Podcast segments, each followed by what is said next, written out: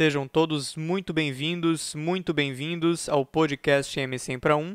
Nesse podcast, nós discutimos estratégias práticas para dominar o mundo da automação e controle de processos, utilizando apenas os fundamentos. Eu me chamo Igor Alves. E eu, Wesley Jean.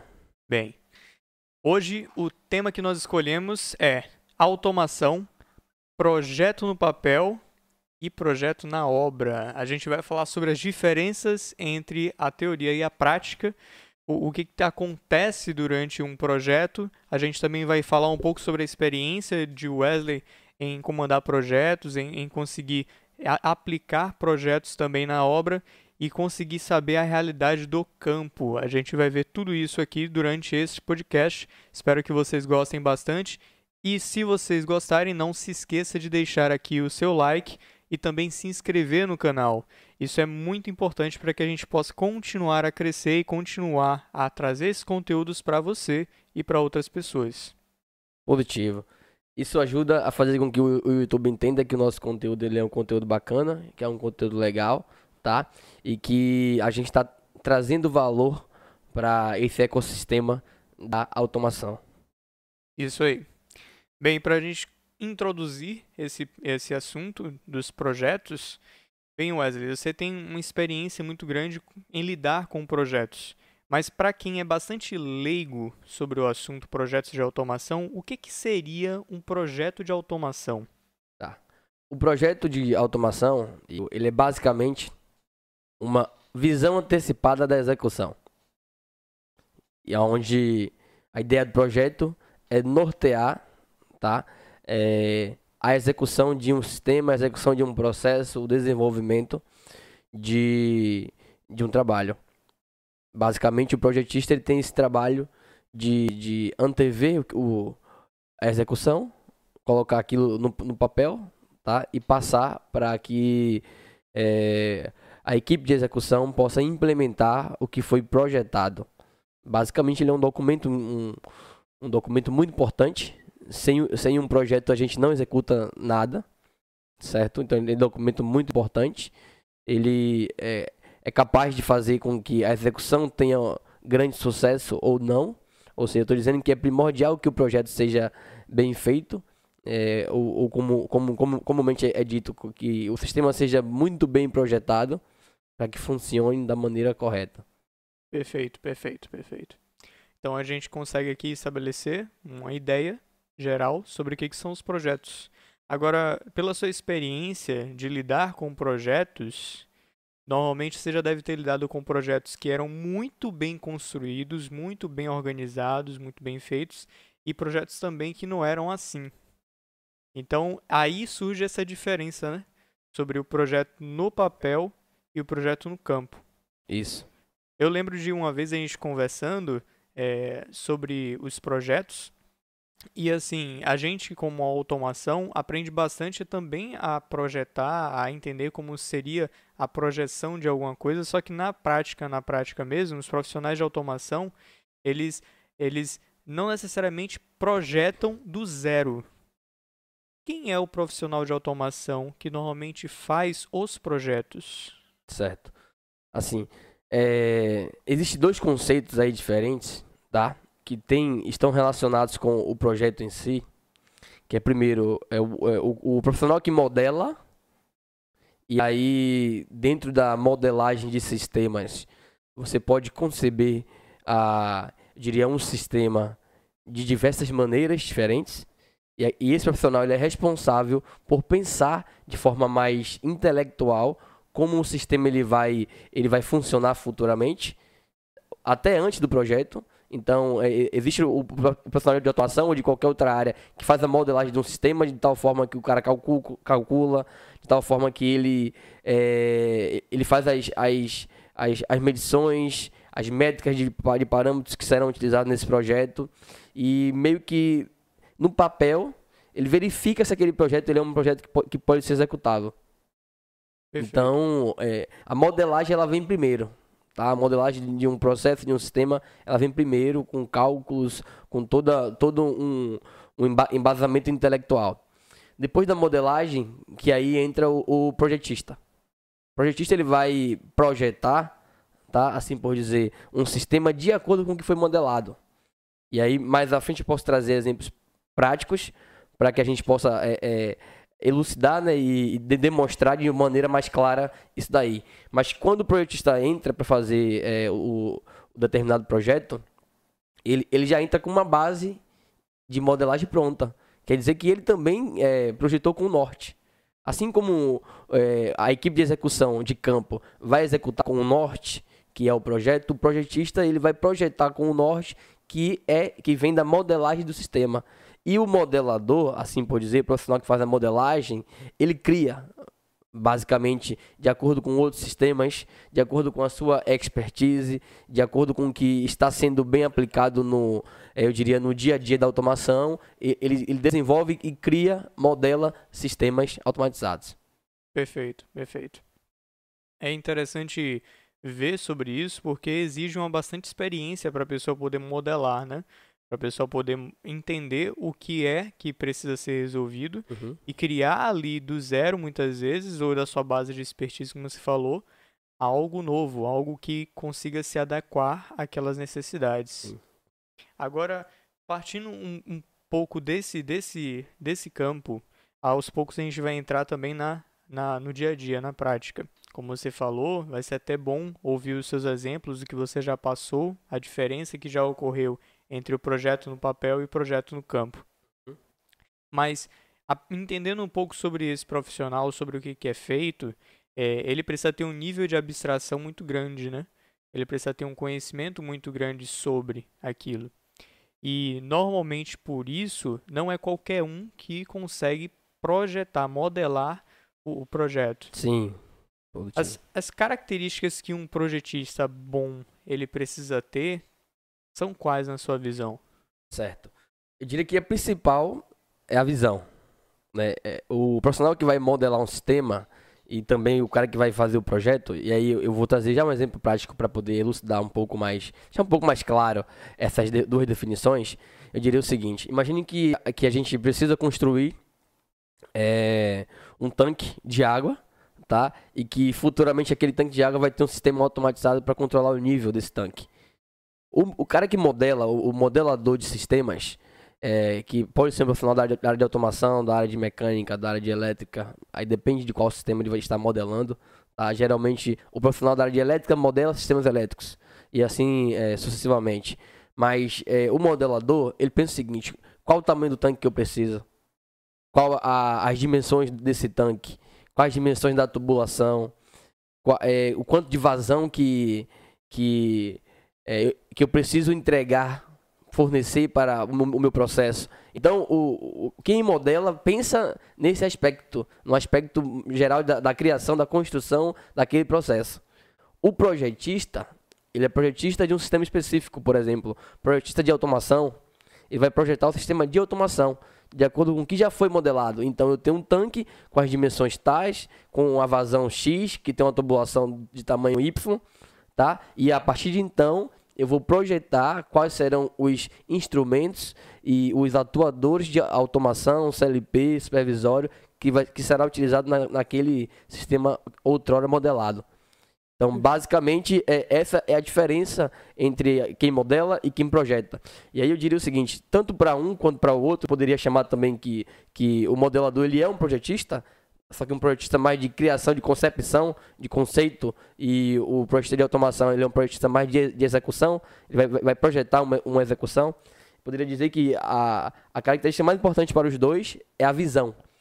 É, esses, esses profissionais precisam ter uma visão apurada e uma visão técnica de entender o seguinte, é, de acordo com o que eu estou pensando em aplicar, como é que isso funcionaria sem estar funcionando. Entendeu? Então é você conseguir conceber primeiro na mente é, uma lógica de funcionamento, um raciocínio é, lógico, ter um pouco de visão é, e, e, assim, que, que eu sempre, sempre falo tá, que está ligado à geometria espacial, porque o cara tem que entender se vai encaixar, por exemplo, o modelador ele precisa entender se o tanque que ele está projetando na cabeça se vai encaixar no espaço físico que o cliente tem lá, entendeu? Então ele precisa ter essa visão certo? E logo depois ele tem que ter uma outra habilidade, que é, é, é ter a habilidade de passar da mente, extrair da mente dele e colocar no papel de forma, é, é, é, diria, legível, ou seja, de forma, de uma forma que, que esteja dentro das normas para que outras pessoas entendam o que foi projetado, o que foi pensado por ele. Então essas são as habilidades que eu diria é, mais importantes que esses personagens precisam ter. E, além disso, um quê de criatividade. O profissional que trabalha com um projeto, com, com modelagem, ele precisa ter criatividade. Porque a criatividade vai, vai gerar é, soluções para possíveis problemas que ele vai encontrar durante é, o projeto. Perfeito, perfeito. A gente entrou aqui em alguns pontos que até a gente já tem um podcast falando sobre as hard skills e soft skills. Sim. E lá a gente fala sobre esses, esses detalhes, tanto de visão quanto de criatividade. Você pode entrar aqui, tem na playlist ao lado, ou então aqui embaixo, para você poder identificar. E, e, é bem interessante nesse podcast que a gente fala sobre as características que cada um dos profissionais ele principalmente deve ter. E do projetista em si é, é uma característica muito especial, na minha visão, porque é uma característica muito intelectual ele precisa trabalhar bastante a mente para conseguir conceber aquilo. Então, é, é, um, é, uma característica que eu sinto ser mais refinada nesse sentido. Ele precisa ter um, um nível de conhecimento mais bem apurado e um conhecimento mais prático, por assim dizer, para ele poder modelar tudo aquilo, para ele poder entender como fazer, ter um certo know-how. É bem interessante. Agora, a gente partindo do ponto do projeto em si, da concepção do projeto para a uhum. aplicação do projeto, que, que é a parte que a gente vai focar mais durante esse podcast, é, entendendo como acontece essa transição. Exemplo, o projeto está pronto aqui, a pessoa ela já fez o, o modelo do projeto, como é que o pessoal que vai implementar o projeto, ele recebe esse projeto, é seguindo quais normas, o que que normalmente eles recebem do projetista? Assim, Existe uma frase, né, que é, ela é bem interessante, que diz o seguinte: que nenhum plano sobrevive ao campo de batalha. e assim, queria te dizer que raramente um projeto ele vai ao campo sem uma alteração a ser feita no campo, né? E isso acontece por diversos motivos, tá? E é até natural que isso aconteça, porque na execução existe uma tendência de coisas serem modificadas não por culpa do projetista, mas por natureza da, do, da própria atividade de execução e de implementação de processos e sistemas, assim por dizer. É, basicamente, o projetista, a depender da área, por exemplo, vamos para automação, ele precisa desenvolver um diagrama, precisa desenvolver um esquemático tá, de automação é, baseado na norma ISA, que é uma norma da Sociedade Internacional de Automação, e lá tem todas as simbologias é, determinadas para projetos de automação.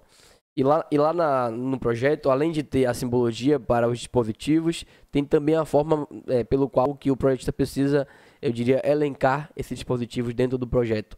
Para que isso? Para que quando esse projeto chegue na mão da equipe de execução, ela possa ter estar na mesma linguagem de entendimento, porque todo, é, tudo, ali, tudo ali estará de acordo com a norma. Tá? Então, essa é a obrigação que o projetista de, de automação precisa ter. E quando o projeto chega na equipe de execução, a equipe de execução entende e enxerga o seguinte: a partir daquele momento eu tenho um mapa a ser seguido. E preciso seguir é, o mais à risca possível que está projetado ali naquele mapa. Até porque se, se houver grandes alterações no, no, na execução de um projeto, é muito provável que o resultado final saia diferente do que foi projetado. Então, é, isso tem que ser observado. De, man, de maneira que a execução precisa seguir é, o máximo possível do projeto. Tá? O projeto ele é orientativo e, e, e, de tal forma que você não pode fugir muito dele. Assim como, como a execução, ela vai modificar, vai tender a modificar é, algumas coisas do projeto, mas essas modificações devem ser informadas ao projetista para que o mesmo tenha uma análise, para que o mesmo faça uma, uma análise crítica para saber se aquelas modificações irão impactar no resultado final do projeto ou não. Perfeito, perfeito. É, essa visão é uma visão é, internamente do que é que realmente acontece. Como é que as coisas elas vão acontecendo ao longo do projeto, uhum. ao longo da implementação. Agora, como é que ocorre? Tenho essa dúvida, surgiu essa dúvida agora. Como é que ocorre a comunicação entre a implementação e o projetista? Ocorre alguma comunicação durante ou é somente projeto a orientação? Assim, é, esse é um relacionamento um tanto complicado. Porque o projetista geralmente tem um nível intelectual um pouco mais elevado, tá? E a, a, quem executa geralmente tem um nível técnico-prático um pouco mais elevado. E daí fica aquele jogo de, de da técnica é, intelectual contra a técnica prática, né? Se, bem que são profissionais que precisam trabalhar em conjunto. São profissionais que precisam trabalhar é, é, em união. União de, de, de, diria, de inteligência técnica para que, que um projeto seja executado, assim por dizer. Existem alguns ruídos entre essa comunicação, tá? Geralmente o projetista ele entra em contato no início do projeto com o executor, é, passa todas as coordenadas e durante o projeto é uma obrigação do executor, como eu falei numa modificação, por exemplo, de reportar-se ao projetista. Tá? Geralmente, é, alguns profissionais escolhem não fazer isto, e isso o que acontece é que no final você tem uma execução que foi feita, mas que o projeto não, foi, por exemplo, asbiltado. Ele não foi modificado de acordo com, com o que foi executado. Todo projeto precisa sofrer um as-built. No final de uma execução, todo projeto ele tem que sofrer um as-built para poder demonstrar o quanto que mudou da execução inicial e se aquilo vai impactar ou não é, no resultado final do projeto. Perfeito. Perfeito. É, sobre esse termo, tem até uma pergunta sobre ele. O que, que significa as build? Certo. É, se, se formos para, para a tradução literal né, do, do inglês para o português, as build seria como construir. Tá? Mas não é assim que a gente emprega no, na área técnica, né? O as build, na verdade, na área técnica é como se fosse um termo de revisão, tá? De você, de você é, revisar o que foi construído. Eu, é, como construído é, em tom de revisão. Ou seja, é, quando eu tenho um projeto original e eu tenho um as-built do projeto original, eu tenho uma revisão daquele projeto original de acordo com o que foi modificado. Perfeito, perfeito. A gente, no, na utilização de termos, inclusive a gente também tem um podcast sobre alguns dos termos utilizados na automação. E, e, a gente vai beber de termos que são em inglês às vezes, como esse. Uhum. Só que aí o significado do que, que acontece. E é interessante a gente saber sobre como é utilizado também essas, esses termos, porque, como você falou, não era um uso literal. Né? então tinha aí uma noção, um feeling que as pessoas tinham que sentir, tinham que perceber para poder utilizar o termo e ele se tornar comum dentro do, da execução do projeto. Sim. Agora, falando um pouco mais da execução do projeto, a gente está falando é, sobre as questões das alterações tem projetos que acabam necessitando de muitas alterações, tem projetos que não necessitam tanto, mas você deu, deu já uma evidência de que há problemas quando existem muitas alterações. Quais problemas normalmente podem gerar um projeto que tem muitas alterações? Assim, quando o, o projetista desenvolve um projeto, ele basicamente ele parte de, uma, de algumas premissas iniciais de que a execução será feita de acordo com o que ele solicitou, tá? E é como se fosse uma conta é, natural, por exemplo, 1 mais 1 é igual a 2. Então ele parte, parte da, do princípio que a gente vai, que a execução vai implementar 1 mais 1. E aí quando a execução ela muda muito, é como se ela estivesse executando 1 mais 2 por exemplo. E aí o resultado final será modificado. Então a consequência maior é, está na modificação do resultado final, do que, do que foi projetado tá? e, do, e, e do, que, do que foi executado. Por isso que as mudanças precisam ser reportadas ao projetista para que o mesmo faça uma avaliação se o resultado final vai mudar ou não. Entendeu? E é, geralmente um projeto, quando ele tem muitas, é, muitas modificações, ele é um projeto problemático porque você precisa de uma interação maior com o projetista. E, e assim, é, a análise do projetista, ela não é feita no mesmo tempo que, eu diria, é, ela, ela não é feita num tempo curto. Ele precisa de um tempo para analisar o, pro, o, projeto. E durante aquele tempo, provavelmente o projeto já, já está sendo executado. E obra parada, meu amigo, é coisa ruim em qualquer lugar do mundo. Verdade, verdade. Esse é um problema bem grande. É, é um problema que eu também não tinha ainda analisado. Mas realmente, para ele fazer a avaliação dele, como é que ele vai fazer, por exemplo, no dia seguinte entregar já? Ó, É. oh, pode continuar seguindo isso daí. Não. Ou então, não, não, volta. Hum. É é algo muito, um, um espaço de tempo muito curto para ele poder pensar. Então, assim, o projetista, ele continua o trabalho dele enquanto a obra está sendo executada, analisando e estando ali, entendendo o que está acontecendo, o que está sendo reportado para ele. Agora, você falou que algumas pessoas que estão executando a obra podem ter um comportamento errado, né? Uhum. de não reportar as modificações que estão sendo feitas na obra. Isso, sem dúvida, gera o prejuízo que você falou, de mudanças no resultado final. Só que, assim, tem, atuali tem modificações que não mudam tanto o resultado final e tem atu- modificações que vão mudar bastante o resultado final. Uhum. É, essa expertise que o, o- a pessoa que está implementando ela tem de enxergar que, poxa, o projetista ele pensou em fazer assim, assim, assim para alcançar esse esse resultado. Uhum. Eu não posso fazer essa modificação que eu estou pensando em fazer aqui porque vai prejudicar o resultado que ele quer. Um, um bom implementador ele tem também essa visão, né? Uma pessoa que está ali implementando o projeto, ele tem também a consciência do que, que o projetista ele tem como objetivo a ser alcançado, o resultado que ele quer alcançar por meio disso, né? Sim, e assim, ele precisa ter esse termômetro de conseguir medir tá, o quanto que aquela modificação iria impactar no projeto. Se falarmos, é, a base é, a base seria o seguinte, que qualquer modificação deveria ser é, informada ao projetista, tá? Qualquer uma modificação. Mas obviamente existem, existem modificações simples, existem modificações que é, não, não vai- fazer uma diferença, não vai criar, não vai gerar uma diferença no projeto, no resultado final. E aí o, esse profissional de, de execução, esse especialista em automação precisa entender para que as decisões sejam tomadas. É Da, da mesma forma, sabe por quê? Vamos lá. Imagine que você está executando um processo de automação de controle de temperatura. E aí você decide mod- modificar o posicionamento do, instalação do sensor de temperatura. E aí lá na frente, com o projeto já pronto, você percebe que a sua temperatura ela não, não está sendo controlada de forma devida.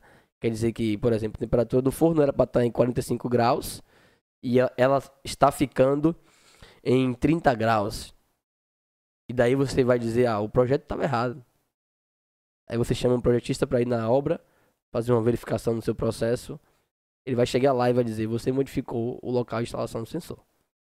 E isso afetou diretamente na minha medição de temperatura e es- está afetando no controle de temperatura desse processo.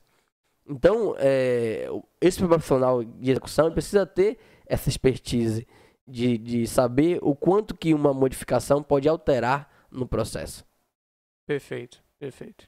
Quais são as outras expertises que um implementador ele precisa ter? É, além de ter essa noção, né, ele precisa ter um entendimento geral do projeto e assim enxergar o projeto numa visão um pouco mais macro, tentar olhar o projeto com os olhos do projetista, até para que ele consiga executá-lo, é, é, desempenhar uma execução de maneira mais é, fluida, tá?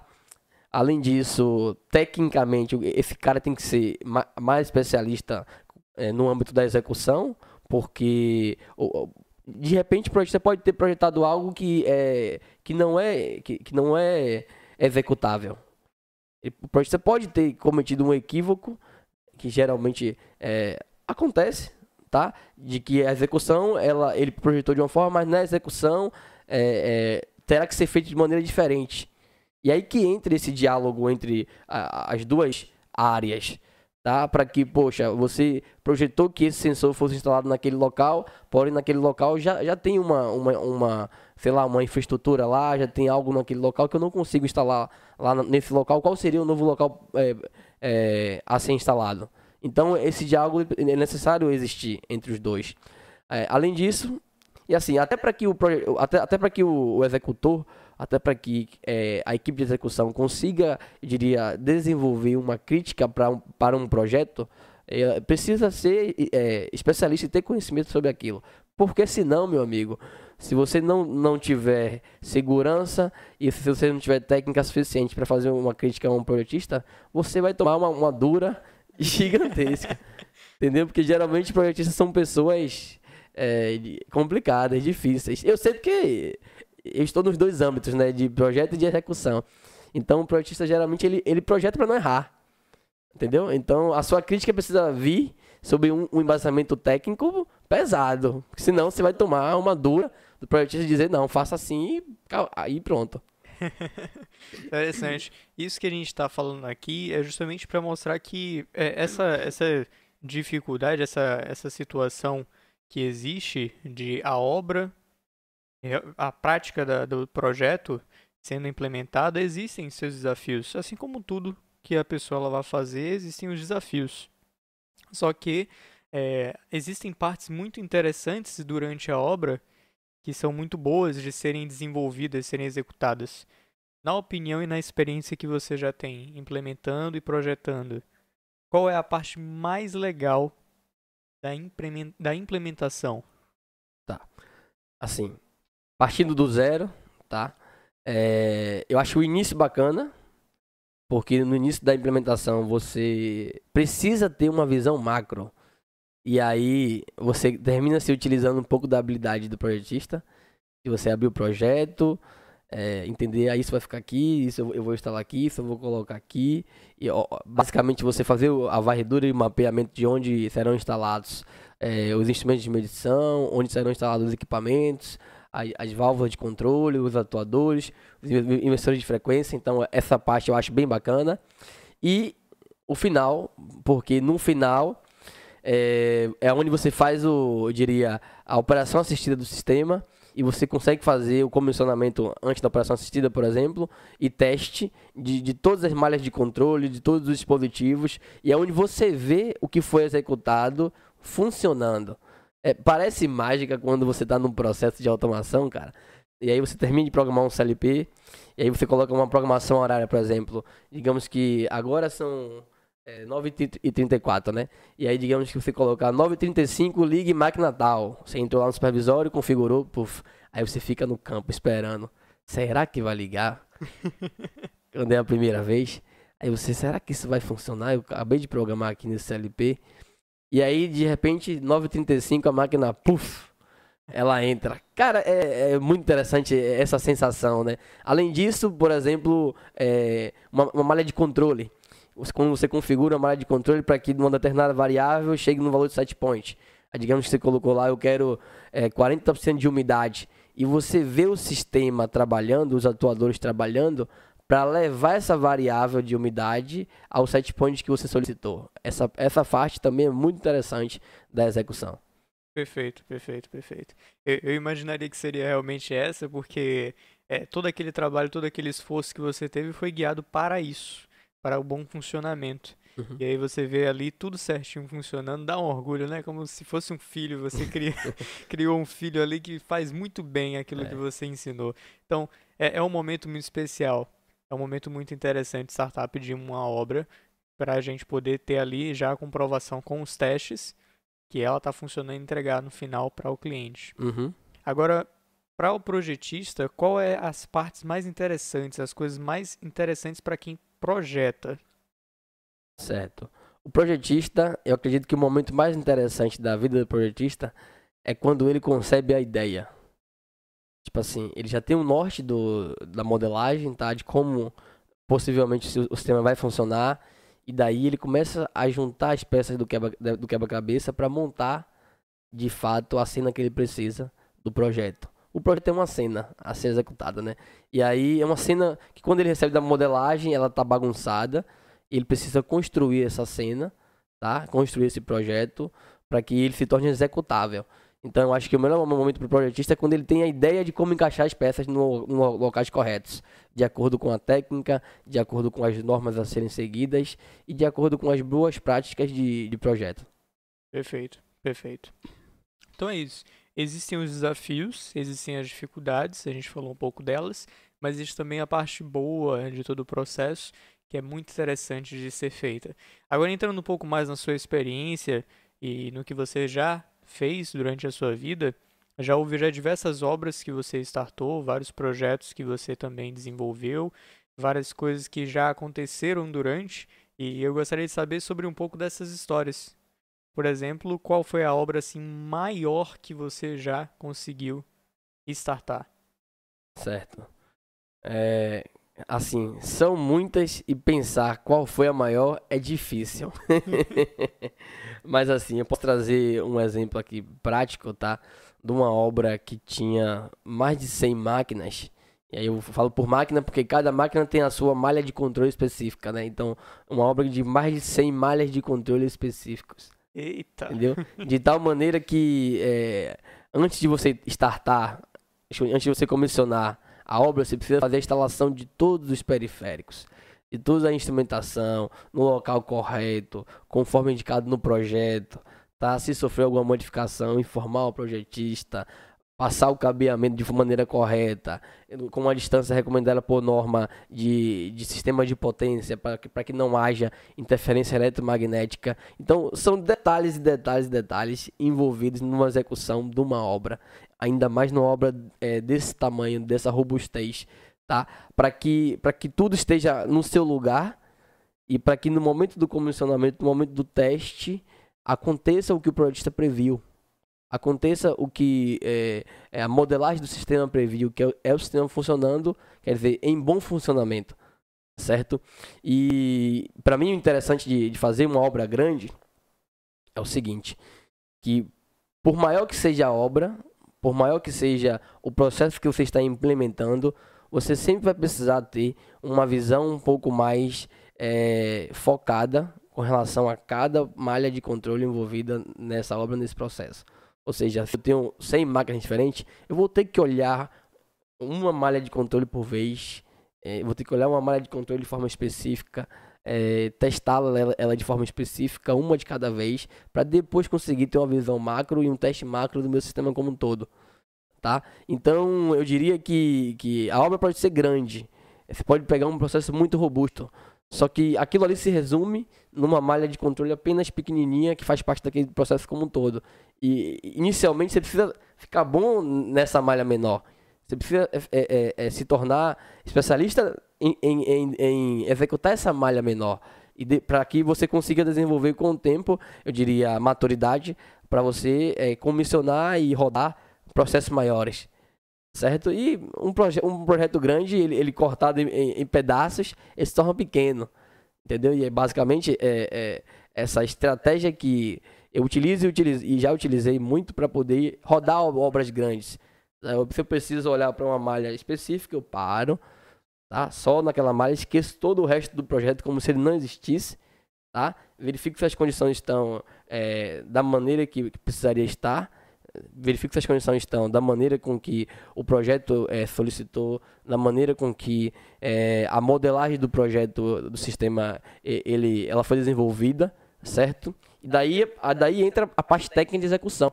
E aí eu entender aquele sensor está lendo corretamente, aquele atuador está obedecendo o meu controlador, é, quem programou o CLP previu as, as variáveis de intertravamento desse sistema, então, nesse momento, é a técnica que está sendo aplicada de forma específica, com um foco tá, naquela malha de controle específica. E daí você fazendo isso, malha malha, é, máquina a máquina, é, processo, mini processo a mini processo, é, depois de um tempo você vai tender a ter executado e comissionado todo o sistema, toda a obra, e poder ter a sensação de que está tudo rodando é, de forma tranquila e ouvir o feedback do cliente dizer cara, esse processo está excepcional aqui para nossa fábrica. Excelente. Excelente. Bem interessante saber disso. Bem interessante saber de como é que é dividido os projetos de automação, embora eles possam ser grandes como for, eles podem ser subdivididos e aí ficar mais simples para conseguir ser analisado. Não significa que fique mais fácil, né? Não. é verdade. E cada projeto vai ter sua peculiaridade, vai ter ali suas dificuldades, suas, seus desafios. E eu acho que esse é uma característica muito interessante dos projetos, que cada um é um, é um desafio, porque eles têm início, meio e fim, né? Isso. E eles podem ser medidos. E, e, o nível de desafio que eles têm também podem fazer com que o profissional ele venha se desenvolver cada vez mais. É, tem uma frase até que é aplicada é, que diz que um mar calmo não faz bom marinheiro. Positivo. Então, quanto mais complexidade existe, quanto mais desafios existem, melhor para o desenvolvimento do profissional. Afinal de contas, lidando com aquilo é que ele vai estar mais bem preparado para lidar com qualquer outra Isso. situação. E acredito que esse seja o motivo pelo qual é, o profissional de execução de projetos, execução de processos automatizáveis, ele talvez é o profissional que mais cresce na área de automação. Se você pegar um projetista e pegar um profissional de execução e você olhar na, na timeline dos dois, eu acredito que o profissional de execução tem um desenvolvimento técnico maior, porque ele vai encontrar mais dificuldades a serem vencidas durante a execução de um projeto.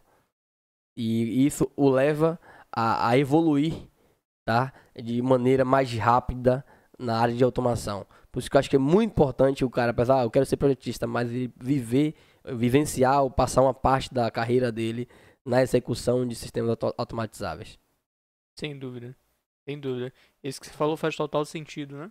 Porque quanto mais a pessoa viver, mais ela vai ter o know-how para quando projetar, ela saber as dificuldades que vão ser encontradas. Então é, é, um, é uma questão muito importante mesmo, muito interessante. E assim, se alguém está encontrando oportunidades para poder fazer implementação, implementação de projetos, poder assumir esses novos horizontes, essas novas atividades, quer estando atualmente numa, numa participação de manutenção, de operação, ver essas oportunidades, é uma chance muito interessante para tanto aumentar o, nível de conhecimento, né? Uhum. Quanto também a pessoa aumentar ali a sua capacidade de evolução dentro da automação como você falou, a área de projetos e implementação faz com que a pessoa ela consiga galgar novos, novos cargos, nova remuneração e assim por diante, dentro da automação. Sim. Interessante, interessante. Ainda falando um pouco mais sobre o projeto em si, é, quando se inicia uma obra, quando se inicia o projeto, quais são os primeiros passos que alguém que está implementando ele normalmente tem que dar para o projeto ele fluir bem? Tá. Eu vou contar uma história que aconteceu comigo numa obra. É, na época eu trabalhava numa empresa e daí eu fui enviado para uma obra no, em outro estado, né? E daí, além de mim, a empresa selecionou um eletricista para que me acompanhasse para essa obra. E é, eu cheguei na obra, tá? A obra ainda bem no início mesmo. É, algumas coisas parte civil ainda sendo construídas, é, infraestrutura ainda sendo construída para que a gente pudesse lançar o cabeamento, depois instalar os instrumentos de campo, tudo mais. Só que daí eu chego na obra e fico uma semana sentado lendo os projetos. E daí o, o, o eletricista que foi comigo, ele estava muito, eu diria, assim, com uma vontade de trabalhar imensa. E ele, ele é um cara de execução, um cara de campo, né? De Wesley, eu preciso que você me solte alguma coisa para fazer, cara. Eu tenho que executar alguma coisa aqui porque eu já estou ficando já inquieto. E daí eu, cara, eu tô estudando aqui os projetos, tá? Quando eu terminar, eu lhe passo a, a demanda. Esse cara não aguentou e pegou o telefone e ligou pro nosso chefe. Falou, ó, fulano, o Wesley aqui já vai fazer uma semana que tá com os projetos na mão aqui na mesa, só lendo projeto, imprime projeto, faz isso, faz aquilo, mas não me libera serviço nenhum. Eu tô parado aqui, eu tô inquieto, quero fazer alguma coisa. Aí daí o, o, o chefe lá é, passa o telefone pra Wesley. Quando eu atendi, ele falou: E aí, Wesley, qual o problema que está acontecendo? Aí eu falei: Eu estou fazendo o planejamento de execução da obra. E por conta disso, eu tô, estou estudando todos os projetos que nós, nós temos frentes para que eu possa liberar a nossa equipe para trabalhar. Aí ele falou o seguinte: é, Qual a dificuldade para o eletricista entender isso daí? Sendo que a ligação estava no Viva Voz, estava eu e o eletricista ouvindo a conversa. Aí esse eletricista olhou pra mim, achou a cabeça e disse, tudo bem. Saiu. Desliguei a ligação. E por que, que eu contei essa história? Para dizer o seguinte, que não adianta você executar algo que você não sabe o que é que, é está fazendo. Você precisa entender o projeto. Entender de tal forma que você é, dominará aquele projeto. E com isso, gerar um planejamento, gerar é, uma organização de execução daquele projeto. Então, numa obra dessa, que foi uma obra grande, eu fiquei uma semana lendo o projeto, mapeando as nossas frentes de trabalho, tá? E criando um planejamento do que seria executado. De tal forma que, por exemplo, a gente tinha uma outra equipe, porque nessa época eu tinha duas equipes, uma de automação e uma outra de cabeamento estruturado. A minha equipe de cabeamento estruturado era um projeto mais simples, onde eu fiz uma leitura rápida e soltei a equipe. E daí a, a de automação, que esse, na qual esse eletricista fazia parte, estava parada. E daí ele me falou, pô, o pessoal de cabeamento estruturado já passou 3 mil metros de cabo e a gente nada ainda. Eu tô aqui parado. Só que na semana que ele começou a execução, que eu liberei para que ele começasse a execução, em, uma, em menos de uma semana a gente, a gente já tinha passado mais de 9 mil metros de cabo. Por quê? Porque eu fiz o planejamento da execução de acordo com o que foi projetado. Perfeito, perfeito. Interessante esse exemplo, porque assim, o projeto ele não vai vir com um passo a passo ali certinho para ser feito. A pessoa ela vai ter ali as referências do que o projetista ele pensou, e aí tem que ser estudado. É bem interessante essa parte de, de, do estudo, e eu acho que é aí também que entra aquela habilidade que a gente falou lá no podcast sobre hard skills e soft skills. A pessoa ela precisa ter uma agilidade em aprender novas coisas. Ela precisa ter uma capacidade de ler, entender rapidamente e conseguir ali gerar soluções a partir disso. Sem dúvida, lidar com situações como essa deve ter te desenvolvido muito essas habilidades. Você foi exposto a essas habilidades e sem dúvida isso te desenvolveu bastante nesse mesmo segmento, nesse mesmo ritmo. Agora a gente falou sobre o início do projeto. É necessário que isso aconteça. Agora, já para o meio do projeto, e aí pode é, depender de como o projeto ele está se encaminhando. Tem projetos que sem dúvida devem demorar mais tempo e o meio do projeto ser uma, um grande período de tempo, Uhum. ou projetos que são mais curtos e o meio do projeto não ser tão, tão grande assim. Mas normalmente no meio do projeto, quais são as coisas que acontecem? O que, que o implementador, aquele que está implementando, ele precisa estar fazendo no meio do projeto? No meio do projeto, é, a ideia é que o, o, a equipe de execução ela esteja presente para onde ela está, para em qual fase ela se encontra do projeto. Por quê? Porque ó, o, o projeto tende a ser um escopo grande. Tá? Por mais pequeno que o projeto seja, ele tende a, ser, ele tende a ter um escopo grande. De atividades que serão executadas, de muitas atividades, numerosas atividades que serão executadas. E para você conseguir executar um número grande de atividades, você precisa dividir o trabalho. Você precisa seccionar o trabalho de tal forma que você consiga trabalhar com o que você enxerga no momento.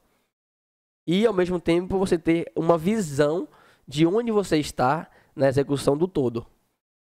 Então, é algo que para mim sempre foi muito importante durante a execução dos projetos é semanalmente é, fazer reuniões para entender aonde estávamos no projeto quais foram os itens que foram deixados para trás, quais foram os itens de prioridade que a gente não atacou e precisaria ter atacado. A gente precisa dedicar tempo e atenção para esse item. O que a gente já avançou, tá?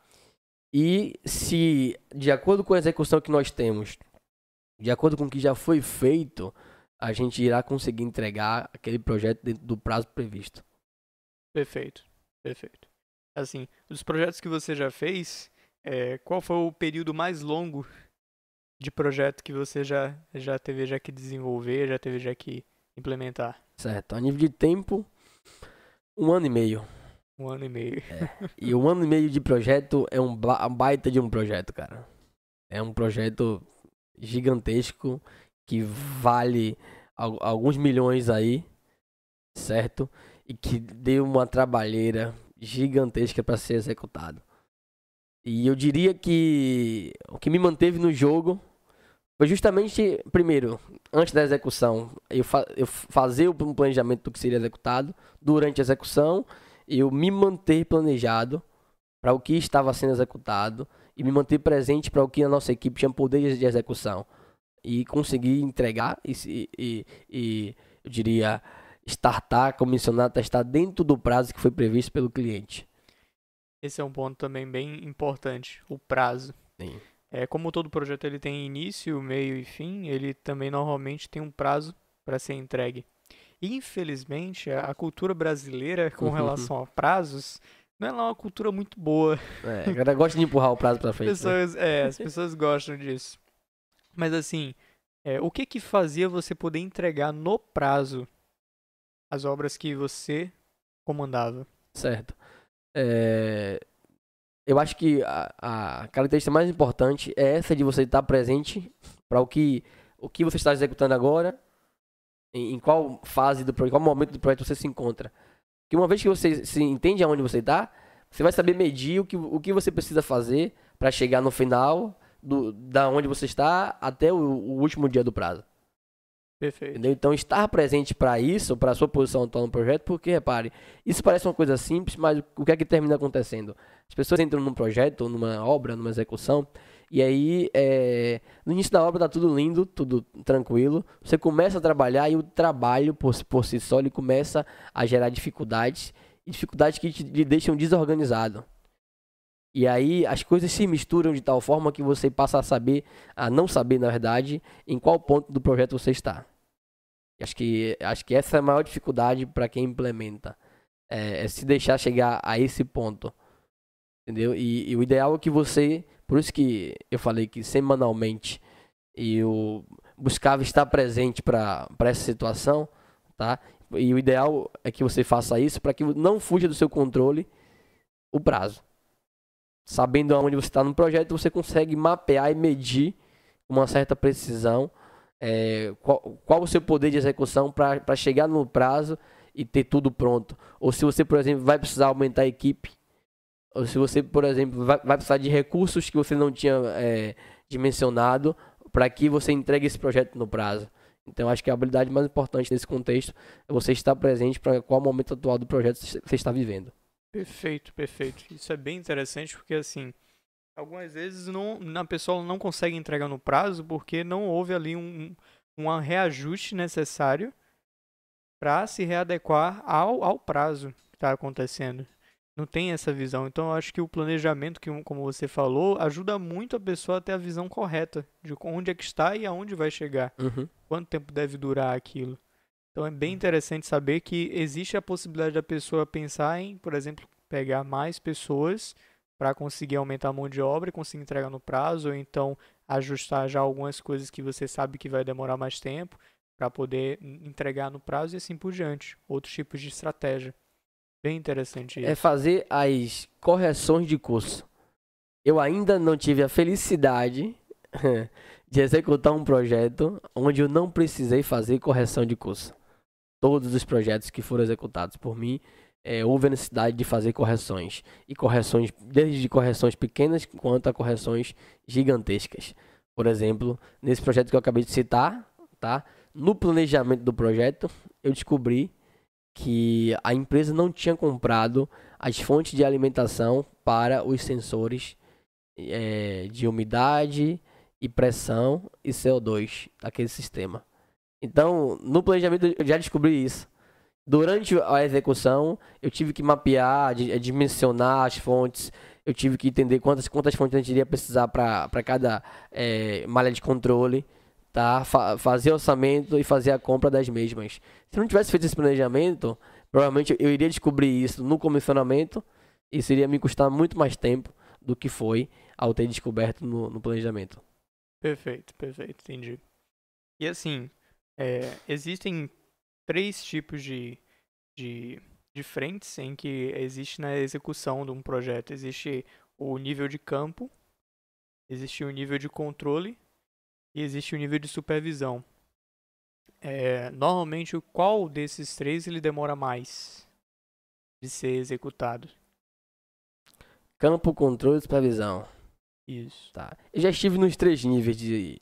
Quer dizer, eu comecei a carreira de baixo no nível de execução mesmo.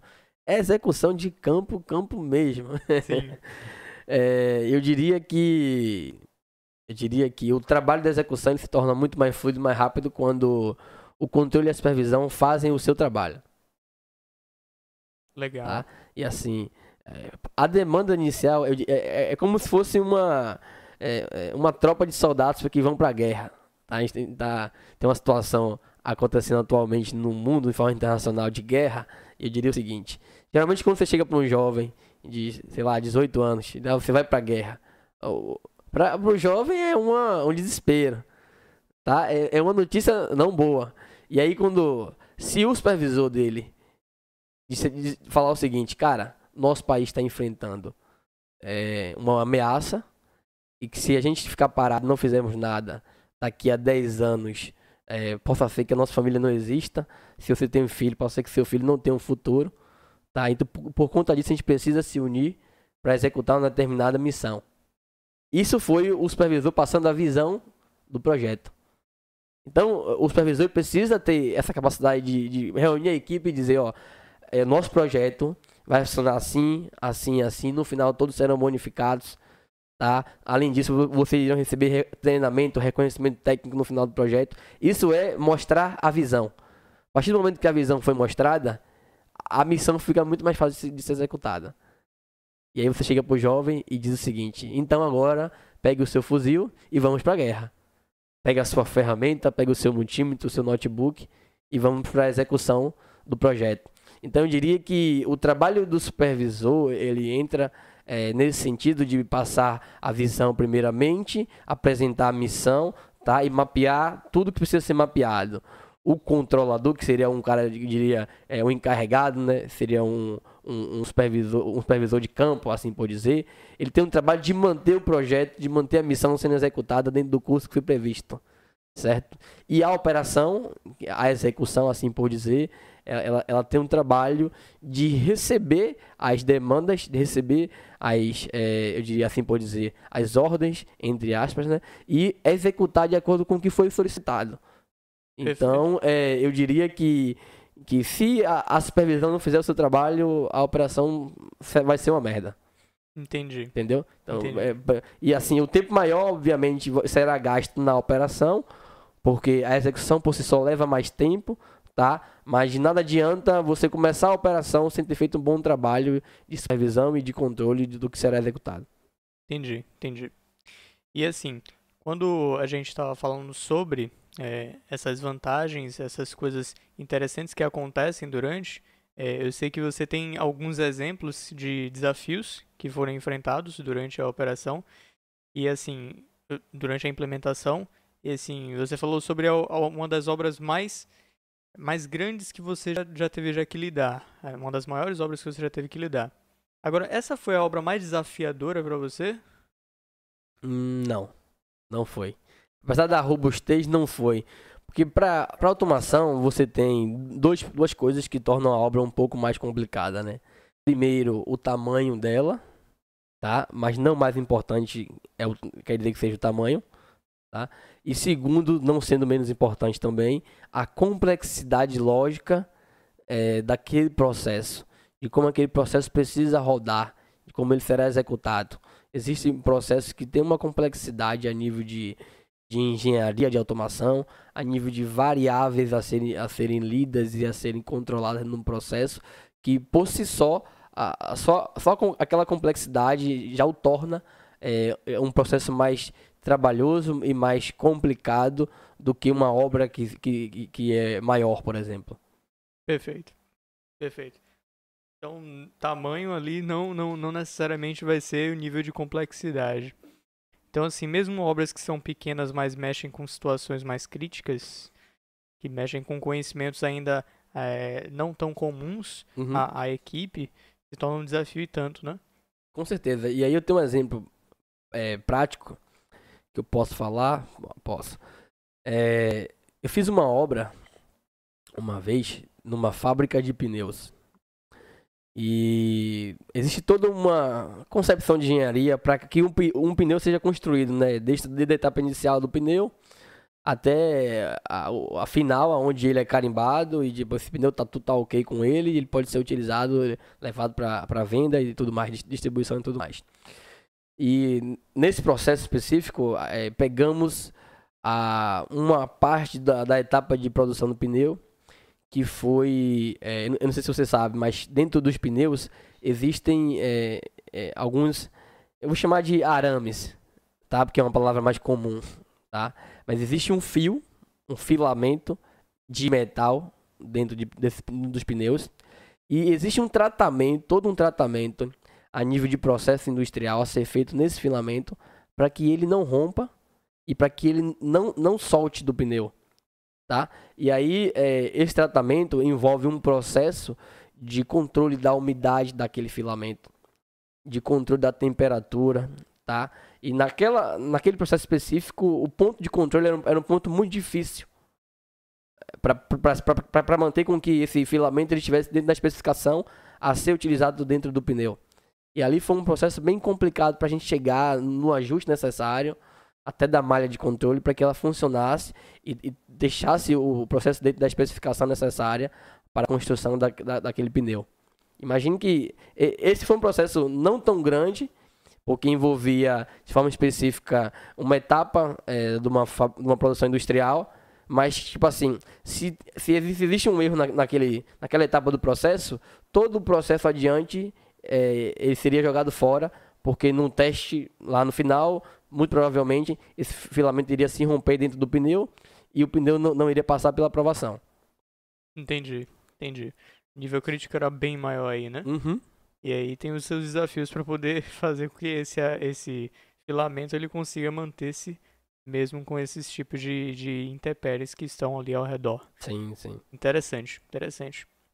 Então aqui a gente conseguiu ver tanto as coisas as coisas que são interessantes, são boas de se ter durante uma execução de obra, então, durante a implementação, durante o projeto, a gente viu as características dos projetos, como é que eles ocorrem, como é que as pessoas elas pensam o projeto, é, como é que o projetista ele vai se desenvolver e como é que a pessoa que vai implementar ele vai conseguir supervisionar a equipe, vai conseguir gerenciar toda a situação para que o projeto no fim ele seja bem startado. Sim. E essa é a satisfação que a gente conseguiu comprovar aqui, que é uma das grandes satisfações de ver o projeto rodando tudo tranquilamente, tudo como manda o objetivo principal, o escopo principal do projetista. Sim, sim. Interessante.